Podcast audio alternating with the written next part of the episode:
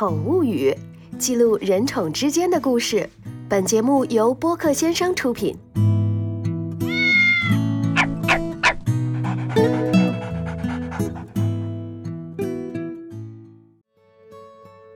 大家好，我是随意，两只猫的主人。宠物语第一季聚焦于宠物医院。由资深宠物医生老酒馆的猫带领我们去了解那些发生在宠物医院里令人记忆深刻的真实故事。在你的心里提起宠物医生，你脑海里会浮现出怎样一个形象呢？是发自内心关心小动物、喜爱小动物的白衣天使，还是漠不关心、一心求利的商人呢？作为行业之外的群体，你有试着去了解宠物医生吗？今天带来的故事可能会让你对这个常见又陌生的职业有更深的认知。大家好，我是老酒馆的猫，一个在小动物行业从事了七年的宠物医生。在宠物医院，医生们常常会遇到宠物们各种各样的紧急的突发的状况，凭借多年的工作经验。宠物医生们仅仅通过电话问诊或网络咨询的过程中，就可以大致判断出宠物的病情和给出大概的治疗方案。而这次老酒馆的猫遇到的情况却有些罕见，甚至可以称之为棘手。是有一个我印象比较深的，是一只十岁的田园狗狗。那只狗狗的话叫妹妹，是一个老头子，可能七十多岁了。是他养的狗，然后跟他儿子小时候差不多一起养的。他儿子也是在外面工作嘛，也比较喜欢他。他那个狗狗我记得是没有做绝育的，十岁了。当时他儿子过来找我们说：“哎，我家那个狗啊，不小心被他爸爸放出去，好像被配上了。之前肚子很大，但是这两天肚子小下去了。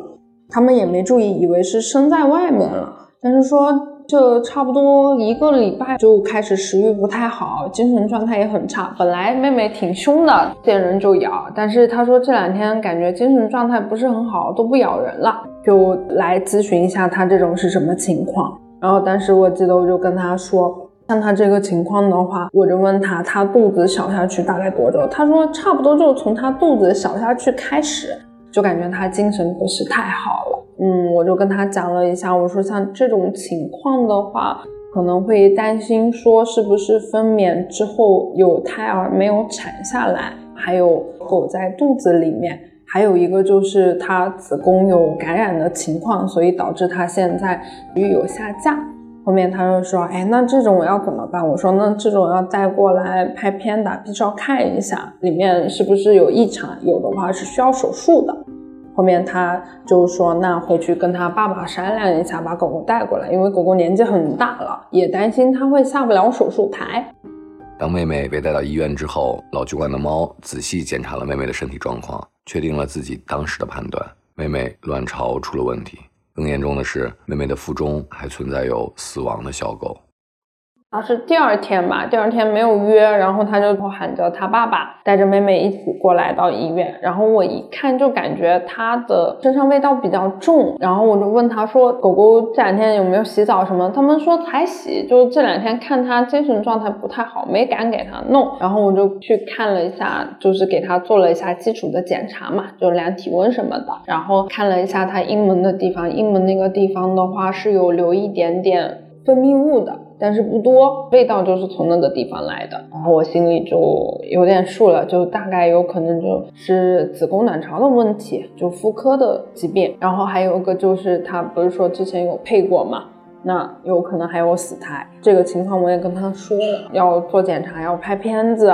然后打 B 超看一下，然后他也同意嘛。然后他爸爸就说：“哎，他都十岁了，他这个情况要不是没看住，他之前都能自己生的，肯定不会有，还不愿意做。”然后他儿子就在那说：“哎呀，他都十岁了，你不给他做，万一到时候他不吃不喝死了怎么办？”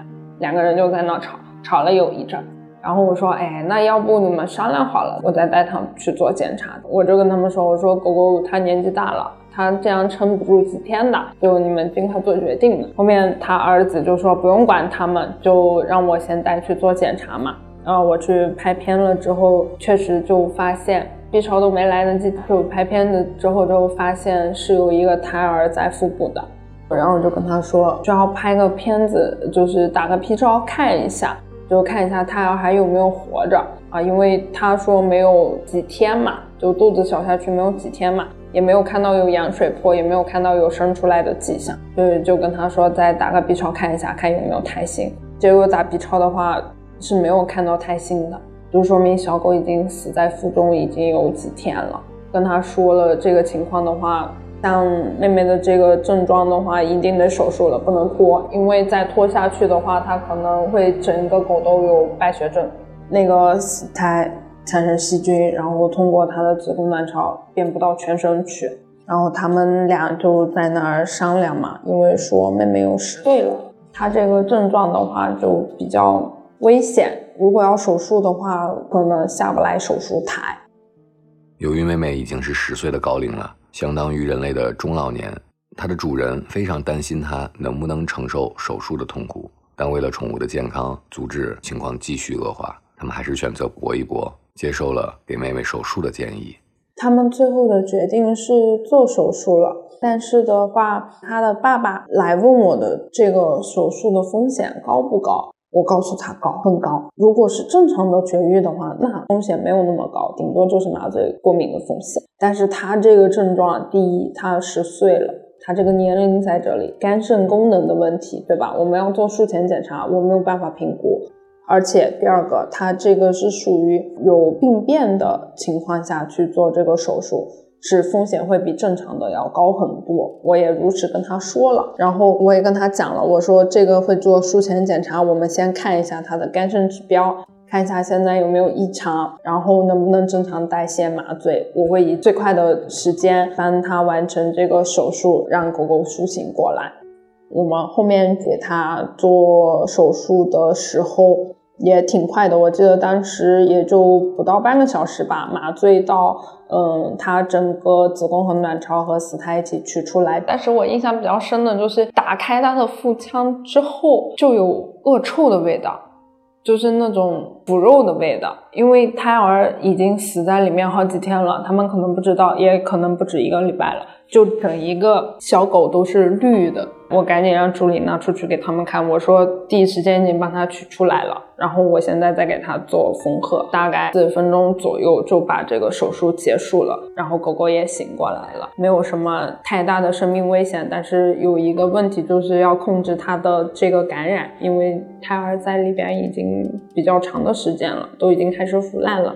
会有一些毒素残留在体内，所以必须得输液。记得大概输了个五天液吧。手术完当天还有点虚弱，到第二天就开始会咬人了，就开始凶人了。直到好了就开始咬人，就不让我们碰了。打针都还是比较困难，都是让他爸爸过来抱着，然后我们把针扎上了，给他放笼子里面，这样才能给他打上的。他也算比较幸运的，还算发现的比较早，不然的话，我估计再过两天的话，这个狗狗哪怕做手术的话，可能风险会更大一些，回来的可能会小一些。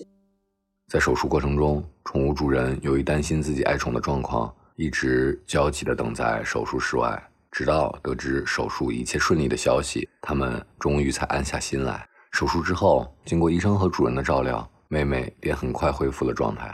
其实当时出来之后，我觉得他不是有两个主人嘛，年轻的主人和他的爸爸。他的爸爸年纪比较大的那个叔叔的话，就感觉一下看到他从手术台出来，我看他的那个心都是往下沉的，就能感受得到他面部的表情啊。我的宝贝终于出来的样子啊，就能活着出来，叫叫他还能伸伸头、眨眨眼。然后他儿子的话就一直在医院门口抽烟嘛，因为那个狗相当于说是他从小就一直跟着他长大的那种，所以他也是比较疼爱的。虽然他不是什么品种狗，但是人家也是花了很大的心思在那里。后面他就嗯跟他爸说，这次就好啦，他也不会再出去被别的狗配上了。它寿命也会变长，后面就好好养一养，恢复了就好了。有跟他交代，一般手术后的话，他本来不是他这种情况的话，都要求住院嘛，所以在医院的话，我们正常就会给他输液，然后加快他的麻醉代谢。等他麻醉完全醒了之后，给他喂一点点水，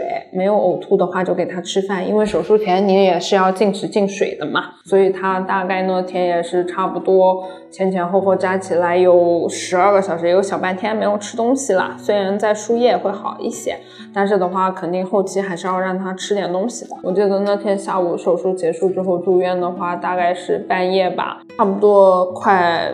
九点十点的时候完全醒了，给他喂了点东西，吃的还蛮香的，就他也不挑，可能知道是救了他的小命，所以说他还是比较感恩的。那天没有什么太大的动静，但是睡了一天，到第二天就开始咬人了，就不行了啊！去看他也不行，去碰他也不可以，就非得等着他爸来，哎，给他抱出来带出去溜溜，他才大小便。大小便完了之后，我们心也落下来了，就跟他说啊，输个三天左右，我们先把。指标查一下，如果指标下来了，那咱们再巩固两天就接回家。如果说后面他精神状态好了，就每天带过来输液，就不用住院，晚上回家，这样他会更放心一些，就是他会更安心一些，没有那么紧张。宠物小课堂。欢迎大家来到今天的宠物小课堂。今天主要是给大家讲做完手术之后我们该如何照顾宠物哈。第一点就是手术结束之后呢，我们需要让它进食进水，就等它麻醉完全醒了之后，才能给它少量的喝水。如果说喝完水之后没有什么异常，就比如说呕吐啊，或者是说流口水的一些情况出现的话，那就可以少量的给一些容易消化的食物，比如说湿粮、罐头这些都可以。第二个的话。啊，就是在术后二十四小时之内的话，尽量保持在一个舒适安静的环境内，避免它麻醉没有苏醒的时间，就是从高处坠落啊，或者是说一些其他症状出现。然后一定要保持伤口的干燥，不要让它激烈运动导致伤口裂开了。第三个呢，就是我们需要给它戴好头套，防止它去舔食伤口啊。戴的时间呢，一般为七到十天，正常七到十天之后，伤口恢复的好的话就可以正常拆线了。好了，我们的节目今天就到这里了。如果你还想听到更多发生在你我身边人宠之间的真实故事，了解并学习宠物护理的相关知识，记得请多多关注我们的节目。下期节目我们与你不见不散。